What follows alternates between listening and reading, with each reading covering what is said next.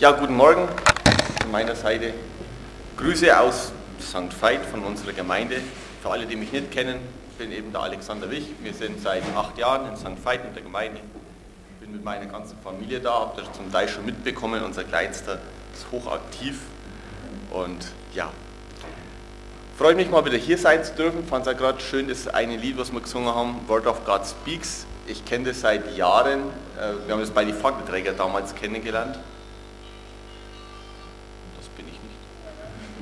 Und äh, das wünsche ich mir einfach jetzt für die Predigt, dass das wirklich Gottes Wort spricht zu uns und nicht nur zu euch, auch zu mir selber. Ich denke, jede Predigt, die man hält, predigt man sich immer ein Stück weit auch selber.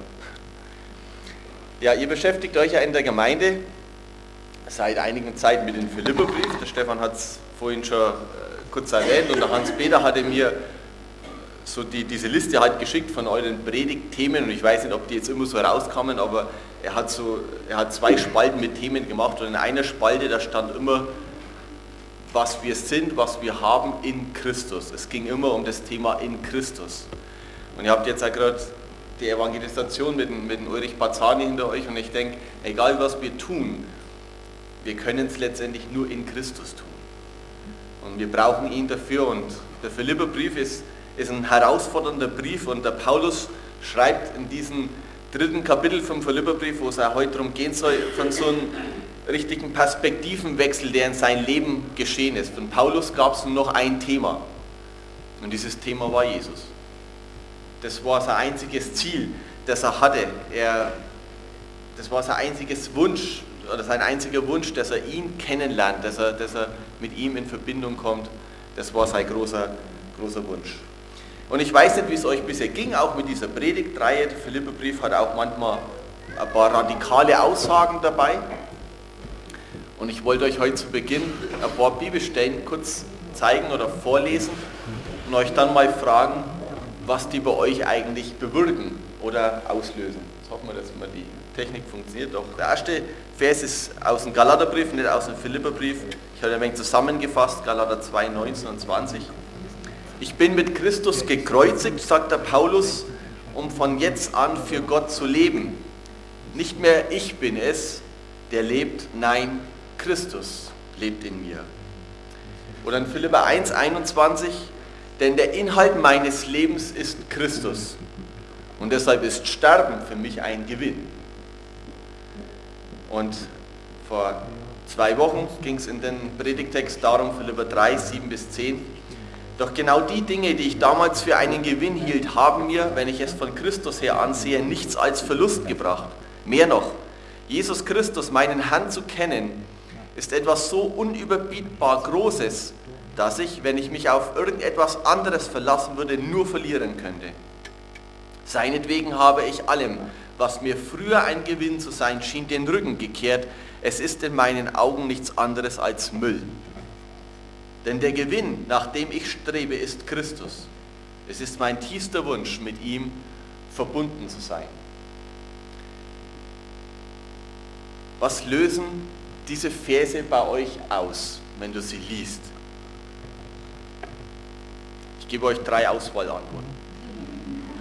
Ihr müsst euch nicht outen, okay? Ist so schwierig und so peinlich, weil sich dann keiner meldet, man schaut, was der andere macht. Müsst ihr nicht, ihr könnt euch innerlich wenn du das so liest, könnt ihr dann an andere Stellen anbringen können. Findest du das, was der Paulus da schreibt, einfach bewundernswert und, und möchtest du auch diesen Eifer haben und motiviert dich total, auch so konsequent zu leben, aber gleichzeitig bist du auch frustriert, weil du merkst, ich schaffe das ja gar nicht. Also die erste Auswahlantwort, motiviert und gleichzeitig frustriert. Die zweite, erdrückt dich vielleicht dieser Anspruch, den der Paulus hier stellt für ein Leben in der Nachfolge. Und sagst, boah, na, das ist einfach zu viel, das, das, das erschlägt mich ja. Als zweite wäre einfach, erdrückt es dich. Oder die dritte, findest du den Eifer, den der Paulus hier beschreibt, ähm, etwas zu radikal. Das ist nur was so für die extremen Nachfolger von Jesus, aber nichts für den normalen und bist dem gegenüber einfach ablehnen und sagst, nee, man muss es ja nicht übertreiben. Ich weiß nicht, für was ihr euch entscheidet. Aber ganz gleich, was das bei dir auslöst, es ist wichtig, wenn wir solche Verse lesen, und wie gesagt, es gibt ja viele Verse, die uns schon auch herausfordern, dass wir nicht immer nur auf die Herausforderung schauen, sondern dass wir mal fragen, was ist denn der Grund, warum der Paulus das schreibt? Was ist seine Motivation dafür? Oder daraus, ja. Und ich denke, es ist so wichtig, dass wir begreifen müssen, warum der Paulus solche Aussagen überhaupt bringt, warum er das über sein Leben, ich habe das dritte gar nicht gedrückt, warum, warum er das, das so sagt. Und den Text, den wir uns jetzt heute anschauen wollen, Philippa 3 ab Vers 12, der kann uns darauf vielleicht ein paar Antworten geben, warum der Paulus so ein extremer Typ war, was das Leben mit Jesus anging. wer seine Bibel dabei hat, kann mal mitlesen. Philippa 3, die Verse 12 bis 21. Und da heißt es, nicht, dass ich es schon ergriffen habe oder schon vollkommen sei. Ich jage ihm aber nach, ob ich es wohl ergreifen könnte, weil ich von Christus Jesus ergriffen bin. Meine Brüder, ich schätze mich selbst noch nicht so ein, dass ich es ergriffen habe. Eins aber sage ich, ich vergesse, was da hinten ist und strecke mich aus nach dem, was vorne ist und jage nach dem vorgesteckten Ziel, den Siegespreis der himmlischen Berufung Gottes in Christus Jesus. Wie viele von uns, wie viele nun von uns vollkommen sind, die lasst uns so gesinnt sein. Und solltet ihr in ein Stück anders denken, so wird euch Gott auch das offenbaren. Nur, was wir schon erreicht haben, darin lasst uns auch leben. Folgt mir, liebe Brüder, und seht auf die, die so leben, wie ihr uns zum Vorbild habt. Denn viele leben so, dass ich euch oft von ihnen gesagt habe, nun aber sage ich es euch unter Tränen. Sie sind Feinde des Kreuzes Christi. Ihr Ende ist die Verdammnis, ihr Gott ist der Bauch und ihre Ehre ist in ihrer Schande. Sie sind irdisch gesinnt. Unser Bürgerrecht aber ist im Himmel, woher wir auch erwarten den Heiland, den Herrn Jesus Christus, der unseren nichtigen Leib verwandeln wird, dass er gleich werde seinem verherrlichten Leibe nach der Kraft, mit der er sich alle Dinge untertan machen kann. Ich habe als Thema über diesen Text folgende Aussage gesetzt, kein Zurück, weil Jesus mich begeistert. Und ich möchte diese Aussage anhand von zwei Fragen so ein bisschen äh, näher anschauen. Die eine Frage, Warum ist der Paulus eigentlich so begeistert von Jesus? Was ist der Grund dafür? Und die andere, welche konkreten Schritte geht er, um dieses Ziel, mit Jesus voll und ganz verbunden zu sein, zu erreichen? Warum ist der Paulus so begeistert von Jesus? Als er Paulus zum Glauben an Jesus gefunden hat, bei dieser Begegnung auf dem Weg nach Damaskus, da, da hat er Jesus total erlebt, er hat sich ihm offenbart und er hat in dieser Begegnung mit Jesus die Fülle von allem entdeckt. Alles, was man haben kann, hat er in diesem Christus gefunden. Und der Paulus schreibt 164 Mal in seinen Briefen darüber, was er in Christus ist, was wir in Christus haben. 164 Mal. Es kommt 198 Mal im Neuen Testament vor und 164 Mal beim Paulus. Und man sieht einfach, dass er kein anderes Thema hat und dass, dass, dass es für ihn nur um Jesus geht. Und in diesem ersten Vers, im Vers 12, da spricht er von diesem Grund für diese Begeisterung. Er sagt hier nicht, dass ich schon ergriffen habe oder schon vollkommen sei. Ich jage ihm aber nach, ob ich es wohl ergreifen könnte, weil ich von Christus Jesus ergriffen bin. Der Paulus ist aus dem Grund so begeistert von Jesus, weil er von Jesus Christus ergriffen ist. Er bezieht sich in diesen Versen, wo ich ja sagt, nicht, dass ich schon alles erreicht habe, da, da bezieht er sich auf die Verse vorher 8 bis 11. Und dieses Ziel, von dem er spricht, wo er sagt, ich habe es eigentlich noch nicht ganz, aber das ist mein Ziel. Das ist zusammengefasst eben schlichtweg Jesus. Er sagt, er will ihn erkennen, er will ihn verstehen, er will ihn begreifen, er will ihn total kennenlernen. Er will ihn gewinnen. Er will von Jesus gefunden werden. Das sind alles Worte, die er verwendet, der Paulus. Und er sagt, er möchte seine Auferstehungskraft erfahren. Er will an seinen Leiden teilhaben. Er sagt sogar, bis ins Sterben hinein will ich ihm ähnlich werden. Er will, dass Jesus in ihm vollkommen zur Geltung kommt, bis er dann im Himmel letztendlich mit ihm vereint ist. Das ist sein Wunsch. Und er sagt, das hat er noch nicht in der Vollkommenheit erreicht. Aber für ihn ist diese, dieser Anspruch Jesus, dass Jesus eigentlich sagt, wir sollen ja vollkommen sein, er will ja in uns zur Geltung kommen, das ist für ihn kein Druck, dass er sagt, oh Mann, ey, wie soll ich das nicht schaffen? Das ist für ihn Motivation. Er will, dass dieser Jesus in ihm zur Geltung kommt. Er will sich packen lassen von Christus. Und er will das, weil er, so sagt er, von Jesus ergriffen ist. Und dieses Wort, was hier steht im griechischen Lambano, das bedeutet eben jemanden zu fassen, jemanden zu packen, jemanden zu cashen. So, so kann man sich das vielleicht am besten vorstellen. Und, oder sich jemanden zu bemächtigen, der gehört jetzt mir, den habe ich fest. Und das hat er erlebt. Jesus hat ihn gepackt und er hat sich packen lassen.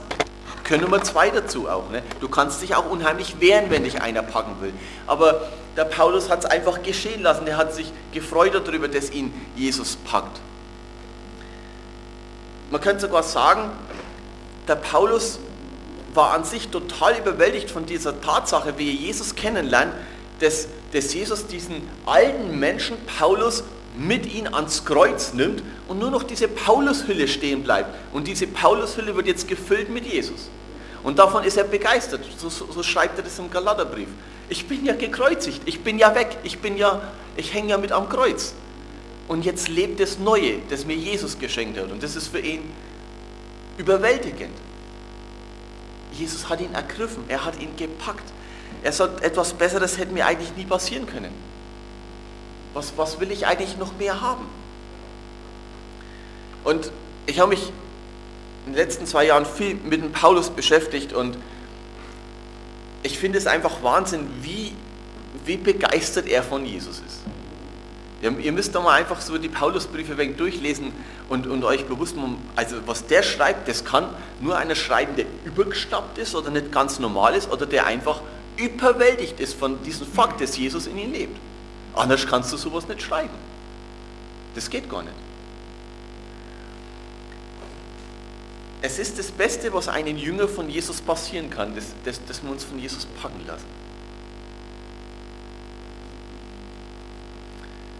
Einen zweiten Grund für seine Begeisterung, die sehen wir dann in den nächsten Versen. Ich habe es so beschrieben, weil er die himmlische Perspektive vor Augen hat. In den Versen 15 bis 21, da schreibt er ähm, so ein Stück weit davon, dass, ja, es ist wegen irreführend, Vers 15, da steht, wie viele von uns vollkommen sind. Vorher schreibt er im Vers 12, dass wir noch nicht vollkommen sind oder dass er noch nicht vollkommen ist. Damit meint er sicherlich, ist er nicht vollkommen in dem Sinn, dass er ein perfektes Leben mit Jesus lebt. Dass Jesus zu jeder Minute vollkommen eine Freiheit in sein Leben hat. Das hat er noch nicht erreicht. Aber hier schreibt er, wie viele von uns nun vollkommen sind, die lasst uns auch so gesinnt sein. Und ich denke, er meint damit, wie, wer, wer einfach dieses Ziel hat, dass Jesus in mein Leben zur Geltung kommen will, das ist für ihn schon eigentlich das, das Höchste, was wir erreichen können, wenn das unser einziger Wunsch ist. Weil dann geschieht es auch, dass, dass Christus mehr und mehr in uns einfach zur Geltung kommt. Und er will ihm das damit ausdrücken, Jesus ist sein höchstes Ziel. Und er will nur noch dieses Ziel vor Augen haben. Und Vers 16, da schreibt er dann, nur was wir schon erreicht haben, darin lasst uns auch leben. Was hat er denn schon erreicht gehabt? Ich, schwer zu sagen, was er genau damit meint. Aber vielleicht einfach diesen Fakt, dass, dass er in Christus ein neues Leben bekommen hat. Und, und, und das will er jetzt einfach erleben. Das will er, dass es zur Geltung kommt.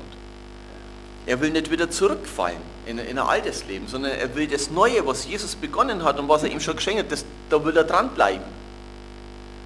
Wir haben jetzt in der Apostelgeschichte eine Stelle gelesen, wo der Paulus und der Barnabas in Antiochia sind, dann kommen Leute zum Glauben und dann sagt er zu ihnen, es waren Juden, und dann sagt er zu ihnen, bleibt unter der Gnade Gottes. Was meint er damit? Sie sollten nicht wieder zurückfallen, nicht wieder in die Gesetzmäßigkeit, nicht wieder zurückschauen, was müssen wir alles tun. Nein, sie haben eine Befreiung erlebt durch die Gnade Jesu und darin sollen sie auch bleiben. Sie sollen nicht wieder zurückfallen. Und das meint der Paulus auch, wir müssen nach vorne schauen, wir dürfen nicht zurückschauen. Und er, er, er, versucht uns eigentlich klarzumachen, was, was wir in, in Jesus haben. Jesus lebt in uns. Wir sind bereits Kinder Gottes, genau, steht schon dort, ist immer schlecht, wenn ich das nicht sehe. Ähm, wir haben den, den alten Leben abgesagt. Jesus hat uns zu neuen Menschen gemacht und darin soll man nun auch leben. Und das, das hat er einfach auch vor Augen gehabt. Im Vers 20 und 21, da schreibt er dann, unser Bürgerrecht aber ist im Himmel, woher wir auch erwarten den Heiland, den Herrn Jesus Christus, der unseren nichtigen Leib verwandeln wird dass er gleich werde seinem verherrlichten Leibe. Der Paulus, er will uns bewusst machen, dass wir einen himmlischen Status haben in Christus. Auch wenn wir noch hier auf der Erde leben. Er will, dass unsere Gesinnung nach oben ausgerichtet ist, nicht nach unten. Man könnte sogar sagen, ja, unsere Gesinnung muss eigentlich nach oben ausgerichtet sein, weil wir ja für diese Welt hier gestorben sind. Wie wollen wir uns dann eigentlich dahin noch orientieren, wenn wir nicht mehr dazugehören? Jesus sagt ja, ihr seid nicht mehr von dieser Welt. Wir sind zwar noch in dieser Welt, aber nicht mehr von dieser Welt. Und deshalb ist es in Paulus wichtig, dass die Gemeinde sich nach oben hin ausrichtet. Und der Paulus, er war sich dessen total bewusst, was, wo, er hingeht, was sein Ziel eigentlich sein wird, was ihn erwarten wird. Und das Weltliche hatte für ihn eigentlich keine Bedeutung mehr, weil, weil er auch schon in die Zukunft geschaut hat. Und an Paulus war es einfach wichtig, dass die Gemeinde in Philippi genau das begreift. Und in den Versen 8 und 19, da spricht er davon, dass es eben auch andere Leute bei ihnen gab, die anders gesinnt waren, die irdisch gesinnt waren. Das scheint so, wie wenn das Leute waren, die ja in der Gemeinde waren. Aber die haben eine ganz andere Orientierung gehabt. Im Gleichnis vom Unkraut und Weizen spricht Jesus auch davon, dass beides scheinbar zusammen wächst. Und wir es wahrscheinlich sogar aushalten müssen, dass wir in unseren Gemeinden auch Unkraut dabei haben. Leute, die einfach komplett anders orientiert sind. Aber das müssen wir aushalten. Aber er sagt, nehmt nicht solche Leute als, als Vorbild, sondern schaut auf die, die, die auf Jesus orientiert leben, auf den Himmel orientiert leben. Ich habe mir überlegt, mit was könnte man diese Begeisterung, diese, diese Blickrichtung, die der Paulus gehabt hat, mit was könnte man sie vergleichen, um das ein bisschen zu begreifen, wie einer so begeistert sein kann. Ja, also in mein eigenes Leben reingeschaut, für was kann ich mich eigentlich begeistern? Und ähm, wir sind dann, wir sind das Bergsteigen in den Kopf gekommen, ein Gipfelerlebnis zu haben. Ich habe mit, mit zehn Jahren habe ich ähm, meinen ersten 2000er bestiegen. Mit Seilsicherungen und so weiter. Und es war ein geniales Erlebnis, da oben zu stehen. Und da hat mich, die haben mich die Berge schon gepackt gehabt. Und mit 13 habe ich dann mit meinen Eltern zusammen die erste so dreitägige Hüttentour gemacht, mit drei Gipfelerlebnissen über 2600 Metern, mit Leitern und Seilen und, und so. Und das hat mich gepackt. Es haben dann Klettersteige gefolgt und so weiter und so. Bis zu meinem ja, 24. Oder, ja, Lebensjahr habe ich viele Touren gemacht. Wir sind immer wieder in die Berge gefahren mit Freunden. Ich habe ich habe mal so grob gezeigt, es waren sicherlich über 40 klassische Gipfel, die ich bestiegen habe, etliche über 8000, äh, über 8000, über 3000 Meter. Sowas haben wir leider hier nicht. Ne? Und es waren um die 25 mehrtägige Hüttentour, ich habe einmal eine fast zehntägige Hüttentour, wo wir am Stück zehn Tage nur unterwegs waren mit, mit Gipfeln und so weiter. Und ich habe keine Ahnung, wie viele Höhenmeter ich mich rauf und runter gequält habe. Aber gequält ist das falsche Wort. Ich habe mich nicht gequält.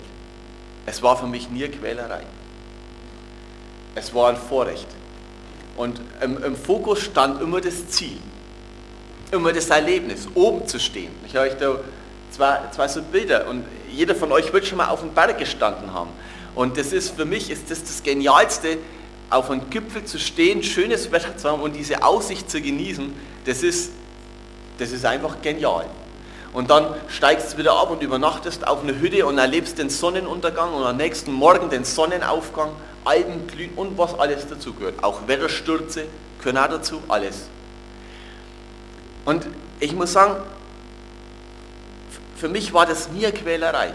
Für mich, für mich war, war der, der drei-, vierstündige Aufstieg nie, nie Abschreckung. Das war nie das Problem. Es war immer das Ziel im Vordergrund. Und wenn ich dann oben bin, und wenn ich oben war, habe ich schon den nächsten Gipfel im Blick gehabt. Und diese Begeisterung, die, die ist bis heute letztendlich so, auch wenn ich einfach nur so die Zeit dafür habe, aber ich studiere bis heute Karten und Bergführer und Plantouren und Gipfel, auch wenn ich es momentan einfach nicht realisieren kann. Aber ich habe so viele Touren im Blick, wo ich genau weiß, was ich vorhabe und was ich will. Und wenn mich da wieder, wenn ich irgendwo in der Alpenvereinszeitung was lese, dann denke ich, wow, da muss ich hin. Oder mit dem Mountainbike ist bei mir dasselbe. Mit dem Mountainbike oben auf dem Berg zu stehen, das ist einfach, das ist vollkommen wurscht, ob ich mich drei Stunden gequält habe. Das ist vollkommen egal. Das Ziel ist da und diese Begeisterung, die, die wischt alles andere weg. Alle Mühe. Ich weiß nicht, ob ihr das jetzt teilen könnt mit mir. Ähm, vielleicht sagt ihr, ja, ja, ich einmal war ich in den Bergen, das war der Horror. Ähm, aber vielleicht hast du andere Dinge, für die du dich begeistern kannst.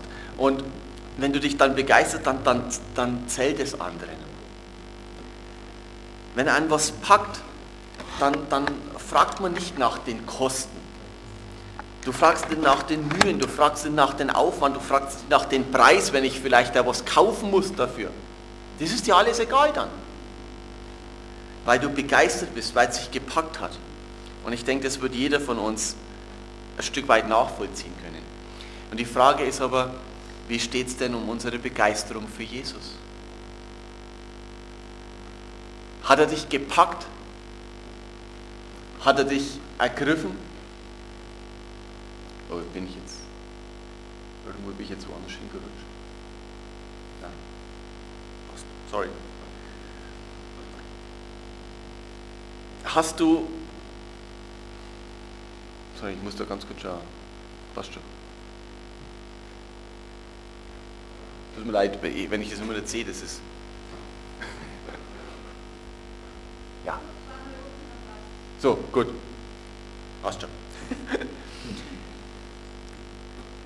Hast du diese himmlische Perspektive vor Augen? Und wenn du das nicht bejahen kannst, wenn du jetzt nicht sagen kannst, naja, also Jesus hat mich eigentlich nicht gepackt, Jesus hat mich eigentlich nicht begriffen, ich kann mich eigentlich für Jesus nicht so begeistern, wie du das gerade mit deinen Bergen beschrieben hast. Wenn das so ist, dann würde ich dir empfehlen, nochmal zurückzugehen zu deiner Bekehrung. Was ist da eigentlich geschehen?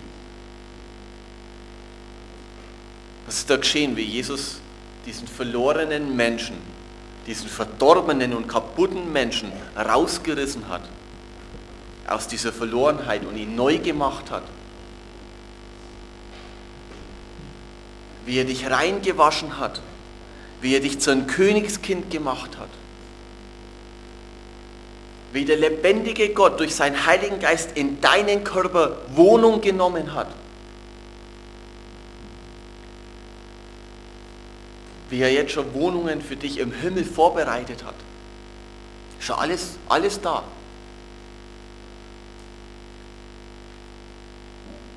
Wir sind als Nachfolger von Jesus eins geworden mit ihm. Ich habe da hingeschrieben, diese Verse in Johannes 17, das müsst ihr mal lesen, was da für unglaubliche Tatsachen stehen über uns und unsere Beziehung zu Gott.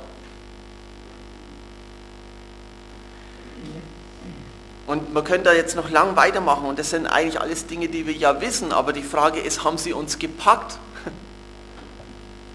Hat uns das überwältigt, was Jesus in unserem Leben getan hat und bis heute tut? Und nur wenn ich mich letztendlich mit Jesus beschäftige und mich mit diesen Dingen beschäftige, werden sie mich auch packen. Das ist wie, wie bei mir mit den Bergen. Wenn ich, ich muss nur anfangen, wieder irgendwas zu lesen über irgendeine Tour mit einem Gipfel und schon bin ich voll drin. Da muss ich mich nicht dazu überwinden. Und deshalb müssen wir uns immer wieder mit Jesus beschäftigen. Wir müssen diese Dinge lesen. Geht einmal raus in die Natur und, und, und redet mal mit Gott darüber, was er in eurem Leben getan hat.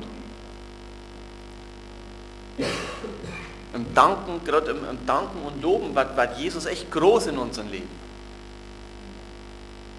Und das, das müssen wir einfach auch tun, wenn, wenn wir merken, ich bin eigentlich nicht so gepackt von ihm. Das kann echt viel verändern. In den Versen 13 und 14, das sind ja so die bekanntesten Verse in diesem in diesen Abschnitt, da gibt uns der Paulus jetzt drei ganz konkrete Schritte, die er getan hat, auch um dieses Ziel, um diese Verbundenheit mit Jesus, um diese Ergriffenheit von Jesus ähm, zu erreichen. Ich lese einfach nochmal vor. Meine Brüder, ich schätze mich selbst noch nicht so ein, dass ich es ergriffen habe. Eins aber sage ich, ich vergesse, was da hinten ist und strecke mich aus nach dem, was da vorne ist und jage nach dem vorgesteckten Ziel, den Siegespreis der himmlischen Berufung Gottes in Christus Jesus. Welche konkreten Schritte ist der Paulus gegangen? Er ist konkrete Schritte gegangen, er ist aktiv geworden. Diesen Vers 13 und 14, da wird von einer unglaublichen Aktivität gesprochen. Und man könnte sagen, dass der Paulus, er begeht Neuorientierungen. Wenn du in dein Leben mit Jesus vorwärts kommen willst, dann musst du dich neu orientieren. Du kannst nicht so bleiben, wie du bist und gleichzeitig mit Gott leben und eine Veränderung erleben wollen. Ich habe da so einen schlauen Satz, der ist nicht von mir. Wir werden in unserem Leben mit Jesus keine Veränderung erfahren, wenn wir Neuorientierungen auslassen. Wenn Jesus in irgendeinem Punkt zu dir spricht, dann will er von dir eine Neuorientierung. Dann will er, dass du mit was aufhörst, um das zu tun. Und wenn du das nicht tust, wirst du ihn nicht erfahren wenn du das auslässt. Und der Paulus macht drei Dinge. Das erste, was wir sehen, was er hier anspricht, er vergisst. Er vergisst was da hinten war. Er beerdigt sein altes Leben, so könnte man sagen. Weil es ohnehin ja mit Jesus am Kreuz gestorben ist. Er feiert eine Beerdigung für sein Leben. Es ist ja tot. Er vergisst es. Er will die Vorzüge und, und, die Stellung, die er als reiner Hebräer gehabt hat, als top ausgebildeter Theologe, der hat eine Stellung gehabt, das will er vergessen, das, was er dadurch bekommen hat, diese Vorzüge. Er will sich nicht mehr darauf verlassen, er will nicht mehr davon abhängig sein, von diesen Dingen. Er hat erkannt, dass diese alten Werte, dass sie ihm eigentlich nur Schaden gebracht haben für seine Seele. Das hat ihm nicht geholfen. Und wenn man sich das so anschaut, dann ist das radikal, wenn du sagst, ich vergesse, ich, ich lehne das ab. Aber Jesus ist radikal. Nachfolge ist letztendlich radikal. Ob wir wollen oder nicht. In der Nachfolge, da ist von Selbstverleugnung die Rede. In Lukas 9, 23 bis 25. Selbstverleugnung heißt, dass ich, dass ich zu mir selber Nein sage, eigentlich, also zu, zu diesem alten Leben. In Lukas 9, 62, das ist dieser bekannte Vers vom Pflügen. Und da sagt Jesus, wer beim Pflügen nach hinten schaut, wer beim Leben mit Jesus immer wieder zurückschaut, der kommt nicht vorwärts. Das geht nicht.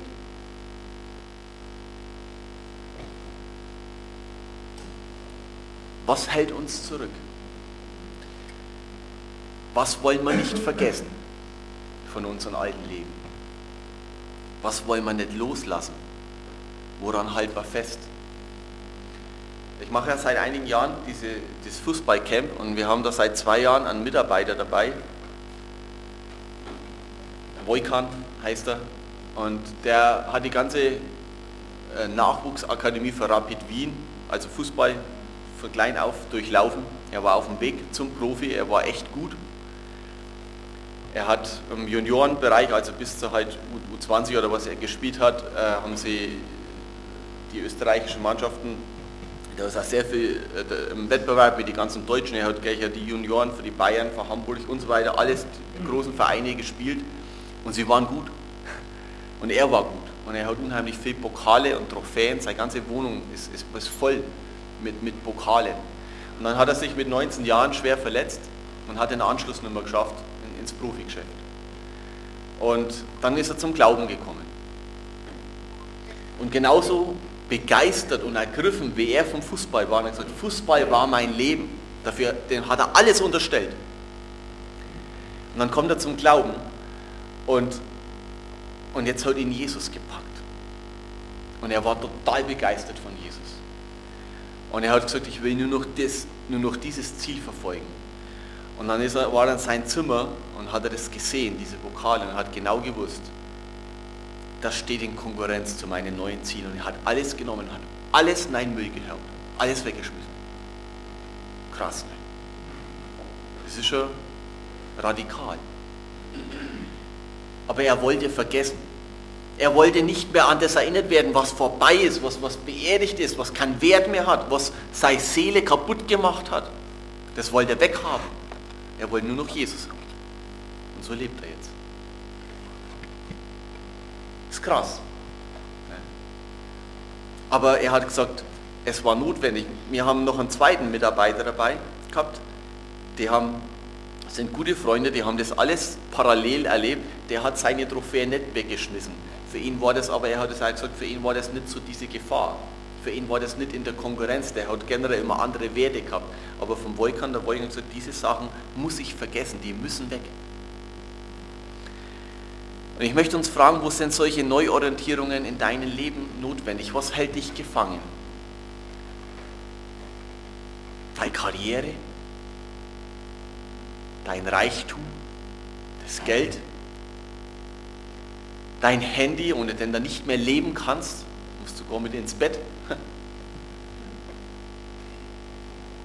Oder die Anerkennung in der Gesellschaft? Was willst du nicht aufgeben? Vielleicht ist es ein Hobby, das diesen Jesus total im Weg steht, das an dein Leben zur Geltung kommt. Vielleicht ist es irgendeine verborgene Sucht, eine Spielsucht, eine Pornosucht. Wenn du, wenn du merkst, hey, das sind Sachen, die will ich einfach nicht vergessen, die will ich einfach nicht aufgeben, dann, dann musst du echt konkrete Schritte gehen. Ich weiß nicht, wer vor euch den Film äh, gesehen hat, ähm, Fireproof, und der, dieser Ehefilm und der, der Caleb in diesem Film, der ist pornosüchtig auch in dem Sinn. Und das kommt in den Filmen wieder raus und, und dann sitzt er einmal vor dem Computer und ist wieder in der Versuchung, auf so eine Sechsseite zu gehen und, und dann packt es und er nimmt diesen Rechner, hat einen, haut einen, trägt ihn raus und haut ihn mit dem Baseballschläger kurz und klein. Das ist manchmal notwendig. Es geht manchmal nicht anders. Was sind die Dinge, die wir vergessen müssen? Das Zweite, was der Paulus macht, er, er streckt sich aus. Er streckt sich aus nach dem, was er haben will. Stellt euch das Bild eines Bergsteigers vor, oder jemand, der an einem Abgrund steht, kurz vorm Absturz und der sich ausstreckt nach dem rettenden Halt, nach der rettenden Hand, die mich festhält. Da, da kann der Arm gar nicht lang genug sein. Da, da, da gibst du alles dafür, um, um, das, um diese Hand zu erreichen, die dich hält. Das ist Ausstrecken nach einem Ziel, nach etwas, was ich unbedingt haben will. Oder stellt euch einen Gefangenen vor. Ich habe leider kein Bild dazu gefunden, also, aber im Film ist es oft, da sitzt einer im Gefängnis, so Gittertür, und irgendwas passiert und der Polizist oder so, der muss weggehen und der Schlüssel liegt liegt irgendwo und, und er versucht dann durch die Gitterstäbe zu greifen und zu diesem Schlüssel zu kommen und er streckt sich aus, weil er es weil er's unbedingt haben will. Sich nach etwas auszustrecken, das bedeutet Einsatz, das bedeutet Anstrengung. um das Ziel zu erreichen. Da zählt nichts anderes mehr. Da lässt du dich nicht ablenken, wenn du das haben willst. Für einen Paulus, er zählt, da zählt ihn nur noch Jesus. Er wollte sich nur nach Jesus ausstrecken. Und ich habe mir so gedacht, man könnte sagen über den Paulus, bei diesen Ausstrecken, ne, er hatte keine Zeit für Kompromisse. Er hat überhaupt keinen Bock auf Kompromisse gehabt. Er wollte nur noch Jesus erreichen. Diese Verbundenheit mit ihm. Und ich muss, wenn ich mein Leben anschaue, dann muss ich einfach feststellen, dass ich gerade, was meine, Beziehung zu Jesus angeht, ich sehr viele Kompromisse oft mache. Bei diesen Ausstrecken, dass ich mich sehr oft ablenken lasse. Und eins der größten Probleme, wo ich eigentlich immer wieder am Kämpfen bin, das ist einfach meine Zeit morgens mit, mit meinem Herrn. Das ist, da, da, da mache ich so viele Kompromisse und die beginnen schon meistens abends. Weil ich noch das mache und das mache und dann komme ich wieder so spät ins Bett und dann, ach, nächsten Früh aufstehen. Dabei weiß ich, dass diese Zeit morgens, bevor meine Familie aufsteht, die wertvollste Zeit des Tages eigentlich ist. Diese, diese Gemeinschaft mit Jesus. Und ich hatte unheimlich zu kämpfen mit Kompromissen. Und ich wünsche mir es und, und möchte echt dafür beten, dass, dass mir Jesus die Kraft gibt, da kann er faulen Kompromisse die ganze Zeit zu machen, sondern einfach ausgestreckt zu bleiben nach dieser Zeit mit ihm. Und das wünsche ich euch auch, dass ihr, wenn ihr merkt, ey, wo, wo, wo macht ihr da Kompromisse in eurem Leben, dann betet echt konkret dafür. Dass ihr, dass ihr keinen Bock mehr auf Kompromisse habt. Dass ihr fokussiert seid, ihr wie, wie so einer, der am Absturz hängt, ich will, ich muss diesen rettenden Halt erreichen. Ich möchte einfach Jesus haben. Und das dritte, was der Paulus sagt, das ist die Steigerung vom Ausstrecken. Er sagt, ich will dem Ziel nachjagen. Beim Nachjagen oder gejagt werden, da geht es zur Sache. Ich bin vor eineinhalb Wochen oder zwei Wochen, bin ich gejagt worden, so richtig. Ich war mit dem Bike unterwegs mit meiner Truppe und bin dann schon eher heimgefahren und es war schon finster im Wald, wir waren auf dem Lorenziberg oben. Und dann habe ich mich verfahren und bin bei so einem einsamen Bauernhof gelandet. Und die Scheinwerfer, oder die, die halt meine Lampen, haben zwei funkelnde Augen angeleuchtet. Und dann ging es auch schon los. Ich kehrt um und der Hund hinter mir her, kläffend. Keine Ahnung, was der mir getan hätte. Ich weiß nicht, wer von euch stehen geblieben wäre, aber ich habe getrampelt wie ein Wahnsinniger. Und der hinter mir her und es war eine gefühlte Ewigkeit, was der mir hinterher ist. Es war vielleicht, vielleicht waren es 300 oder 500 Meter, ich weiß es nicht. Aber ich habe gefahren, was ging, für ich gesehen habe ich nicht, aber es musste einfach gehen. Und selbst wie der dann schon aufgehört hat, die Pumpe, die ist gelaufen auf 180. Beim Jagen, da geht es echt zur Sache. Ah, ich hatte eigentlich so ein Bild, das bin nicht ich, aber da so, das war keine Gelegenheit zum Fotografieren. Aber, aber ich weiß nicht, wer schon mal von Hund gejagt worden ist auf dem Fahrrad, das ist nicht angenehm. Aber da ist eine unglaubliche Intensität dabei, wenn es um Jagd geht. Ne? Und ja, noch ein anderes Bild. Das zeigt von Entschlossenheit. Dieser Gepard oder Jaguar, ich weiß es nicht, was es ist, der war fest entschlossen, der hat ein Ziel gehabt und das kriege ich und da gehe ich hinterher. Koste es, was es wolle. Dieses Ziel nicht aus den Augen zu verlieren, das ist bei der Jagd ganz entscheidend. Und Jesus soll dieses Ziel sein dass wir nicht aus den Augen verlieren. Dieses Ziel, ihm immer ähnlicher zu werden. Dieses Ziel, dass er in unserem Leben zur Geltung kommt. Dass er durch unser Leben wieder gespiegelt wird. Dass andere Menschen ihn durch unser Leben hindurch sehen können. Dass wir ihn immer ähnlicher werden. Und dazu müssen wir auf den Ziel ausgerichtet sein. Wir dürfen es nicht aus den Augen verlieren. Und der Paulus der hat vergessen, der hat sich ausgestreckt und er hat nachgejagt. un unglaublich intensiv, weil, er, weil, er, weil es ihn gepackt hatte. Und ich wünsche uns das, dass wir aus tiefster Überzeugung sagen können, kein Zurück. Ich will nicht zurück. Ich will keinen Kompromiss machen, weil mich dieser Jesus gepackt hat, weil er mich ergriffen hat. Und dazu können uns diese Schritte vielleicht helfen, diese, sich bewusst zu machen, wer ich bin in Jesus, diese Himmelsperspektive, aber auch diese konkreten Schritte, mal zu schauen, was, was hindert mich, was, was will ich festhalten, dieses Ausstrecken, dieses Nachjagen. Und eine Sache ist mir zum Schluss ganz wichtig, wenn du jetzt merkst, ja, da ist was in meinem Leben, wo jetzt eigentlich so ein Punkt ist, wo ich, ein, wo ich einen Schritt gehen sollte, dann möchte ich dich bitten, dass du jetzt nicht nach Hause gehst und dich ganz fromm hinsetzt und das aufschreibst und dafür betest,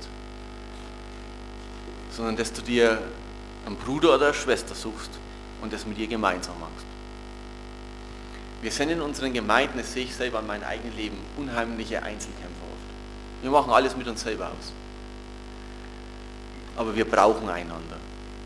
Und gerade wenn, wenn, wenn euch Jesus was klar macht, dann, dann nehmt jemanden mit rein in euer Leben. Setzt euch zusammen, sagt es jemand, betet miteinander, trefft euch, sprecht darüber, kämpft gemeinsam, jagt gemeinsam, streckt euch gemeinsam aus. Es ist leichter, wie wenn wir immer Einzelkämpfer ähm, sein wollen. Ja, ich bin am Ende und ich möchte euch aber als Abschluss noch ein Lied oder ein Musikvideo zeigen, vorspielen. Und ich muss schon im Vorfeld sagen, seid nicht entsetzt über die Art der Musik. Mein Stil ist es auch nicht. Das ist so Hip-Hop und Rap. Oder ja. Ist von einer, von zwei Jungs, Band, deutsche Band, Demotion, so ähnlich nennen sie, ich weiß nicht genau, wie, wie man es ausspricht. Aber es sind zwei Jungs, die ein unheimlich bewegtes Leben hinter sich haben, noch sehr jung, und die von einer unglaublichen Entschiedenheit singen. Und auch wenn das überhaupt nicht euer Musikstil ist, und, und äh, kann sein, aber wenn ihr versucht einfach mal auf den Text zu hören, was, von was die, was die einfach reden. Und da es eben so Rap-Gesang ist und man manches vielleicht nicht ganz versteht, lese ich euch ein bisschen was kurz, kurz vor, dass ihr schon mal den Text hört. Und das Lied heißt eben Kein Zurück. Und der Singer sagt, ich gebe dir mein Leben, du kannst machen, was du willst. Entfesselt fühle ich mich, weil du unbedingt das Böse killst. Meine Wünsche, die von Herzen, lege ich heute vor dich hin. Du bist das Beste, was ich kenne. Du bist Freude, Liebe, Sinn. Ja, ich höre gern zu, weil du sensibel bist und sprichst. Oder Kaleb. Ja, und dann bei denen schreibt nein, es gibt kein Zurück. Du bist das Ziel. Ich trage das Kreuz. Ohne dich allein zu siegen, dafür habe ich nicht das Zeug. Deshalb gebe ich mich hin, weiß, dass du mich nie enttäuscht. Du bist so fehlerlos, liebevoll. Ich danke dir, mein Freund. Es ist nicht wahr, wenn Leute schlecht reden über dich, mein Gott. Du gabst uns Luft, Leben, Atem durch das wundervolle Wort. Ich liebe dich und gebe dir meine ganze Liebe wieder. Und dann sagt er, stopp, nein, nicht nur das, sondern alles. Ja, mein Leben, nimm es fort. Und dann kommt der Refrain, der wird etliche Male wiederholt, muss er singen, und wir geben dir alles, alles, alles, alles, alles zurück. Es gibt kein Zurück.